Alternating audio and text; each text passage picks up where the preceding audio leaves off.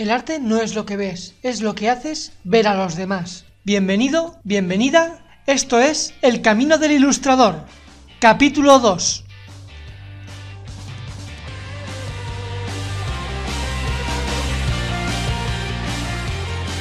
Muchas gracias por dedicar unos minutos a escuchar este podcast. Mi nombre es Ikram. Lo voy a deletrear porque muchas personas me habéis preguntado cómo se escribe. Y-K-R-A-M. Puedes ver mis trabajos en mi página web www.ikramstudio.com. Esta primera temporada dividiremos los capítulos en tres bloques. Comenzaremos el paseo hablando de un tema de interés. Recuerda que puedes enviarme un correo electrónico a elcaminodelilustrador.gmail.com o entrando en mi página web en la sección de contacto rellenando el formulario para hacerme llegar el mensaje con el tema que quieres que tratemos. En el capítulo anterior estuvimos hablando sobre objetivos, de cómo marcarte tus propios objetivos y cómo gestionarlos. Si aún no lo has escuchado, te animo a que revises el capítulo anterior. En el primer bloque de este segundo capítulo hablaremos sobre un tema que le afecta a mucha gente y quizá a muchos no se den cuenta. Le he titulado Del dicho al hecho. En el segundo bloque haremos una pausa en el camino, miraremos alrededor y disfrutaremos del paisaje. Ahí llegará el momento de hablar sobre cosas que puedan mejorar nuestro rendimiento como profesionales. En esta ocasión hablaremos de una de las maneras de cómo gestionar el tiempo, un bien muy preciado para cualquier persona.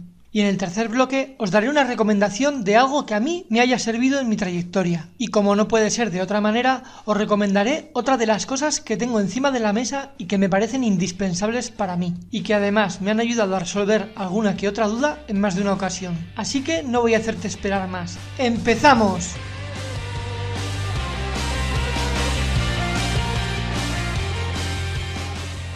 Del dicho al hecho me gustaría hablarte de una de las cosas que me han pasado a mí, porque es muy probable que a ti también te esté pasando.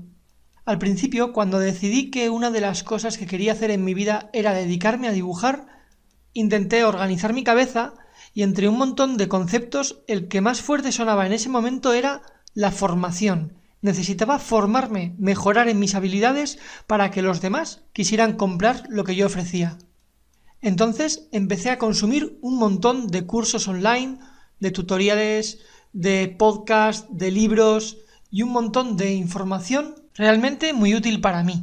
Hasta ahí todo correcto. Entonces, ¿dónde está el problema?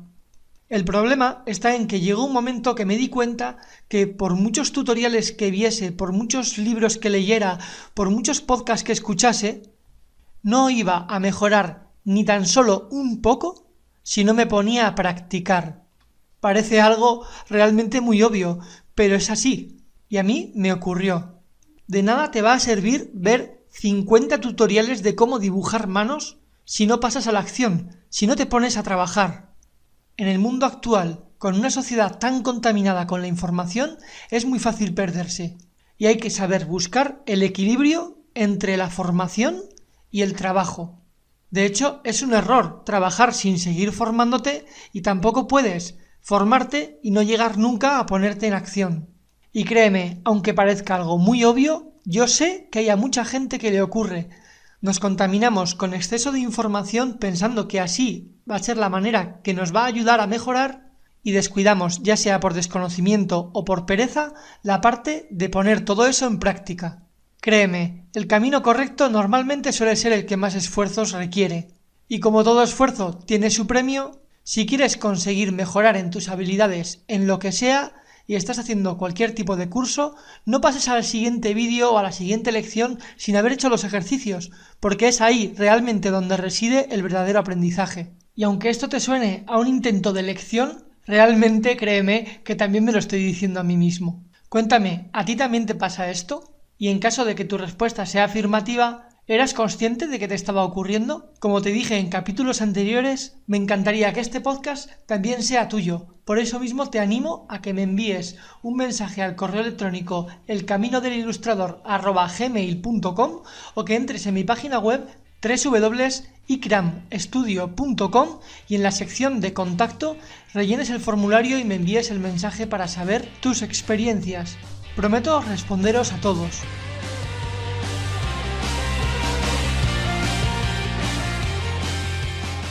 El tiempo. una de las cosas más importantes para cualquier persona.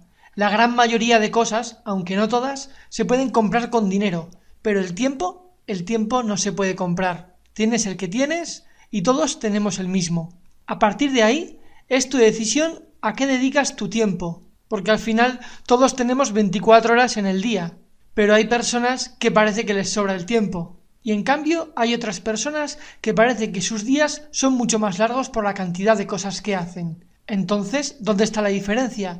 La diferencia es la organización. Saber gestionar tu tiempo te ayudará de forma indiscutible a mejorar tu vida. En esta temporada nos dedicaremos en más de un capítulo a hablar sobre cómo gestionar tu tiempo, porque hay muchos sistemas y muchas maneras de hacerlo, y la que me funcione a mí no tiene por qué ser la misma que te funcione a ti, y viceversa. Hoy hablaremos del sistema Pomodoro. Pomodoro en italiano significa tomate y este sistema de gestión de tiempos recibe ese nombre de pomodoro debido a unos pequeños temporizadores con forma de tomate que se utilizaban en las cocinas. A día de hoy hay con todas las formas, con formas de muñequitos, con formas de huevo y de un montón de cosas. Seguro que tienes alguno por casa o si no, seguro que los has visto. En mi casa se utilizaban para controlar los tiempos de cocción de la pasta, por ejemplo, o los tiempos a la hora de hacer un bizcocho. Este sistema es muy fácil se traduce en que cuando tú te pongas a trabajar pongas el temporizador, por ejemplo, 45 minutos. Entonces durante esos 45 minutos evites cualquier interrupción, estés concentrado al 100% en la tarea que estés haciendo. A los 45 minutos cuando suene, deberás obligatoriamente tomarte un descanso de aproximadamente 10 minutos. De esta manera, cuando vuelvas a ponerte a trabajar otra vez otros 45 minutos marcados por tu reloj Pomodoro, volverás al trabajo mucho más fresco, evitando en todo momento la visión de túnel. Otra de las cosas importantes que se consiguen con el sistema Pomodoro es ser mucho más productivo, te obliga a cerrar tiempos y a concentrarte. Yo lo he utilizado y a mí la verdad es que me ha funcionado bastante bien. ¿Conocías este sistema de gestión del tiempo? Y si lo conocías, ¿lo has llegado a probar? ¿Cuáles han sido tus resultados? La verdad es que me encantaría escuchar tu opinión.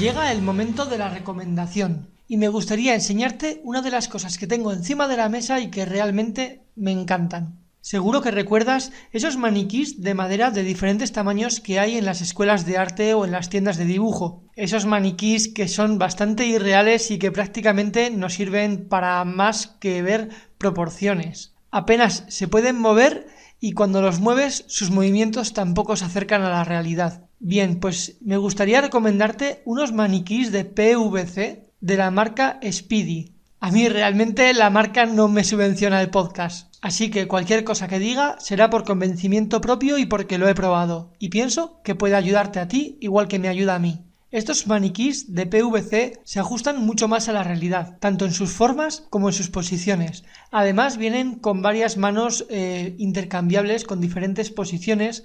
También algunas veces vienen con accesorios, con armas o espadas, escudos, cosas que puedes intercambiarle para dibujar eh, usándolas de referencia. Vienen con una peana transparente que hace que puedas tenerlos en equilibrio en la pose que a ti te interese. Por ejemplo, si quieres dibujar a un personaje haciendo una patada voladora, podrías hacerlo porque la peana te lo permite. Cabe destacar que hay varios modelos de estos personajes. Yo tengo uno de chico y otro de chica pero también tienes de diferentes modelos físicos de hombre, más musculoso, menos musculoso, y también de mujer, más musculosa o más curvilínea. Y la verdad que son unas figuritas que a mí me gustan bastante y me han sido bastante útiles en más de una ocasión. Te voy a dejar el link de donde los compré yo en Amazon en la descripción de este podcast. Échales un ojo porque realmente no son muy caras y son bastante útiles. Espero que te haya gustado el capítulo de hoy y haya sido de tu interés. Nos vemos el próximo lunes.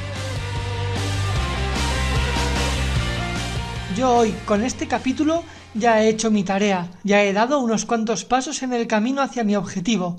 Espero animarte a que tú hagas lo mismo si todavía no lo has hecho. Y recuerda que puedes pasar por mi página web www.icramstudio.com si quieres que trabajemos juntos en algún proyecto o simplemente quieres ver mis trabajos o si te apetece enviarme un mensaje para futuros programas. Y esto ha sido todo, nos vemos en el camino.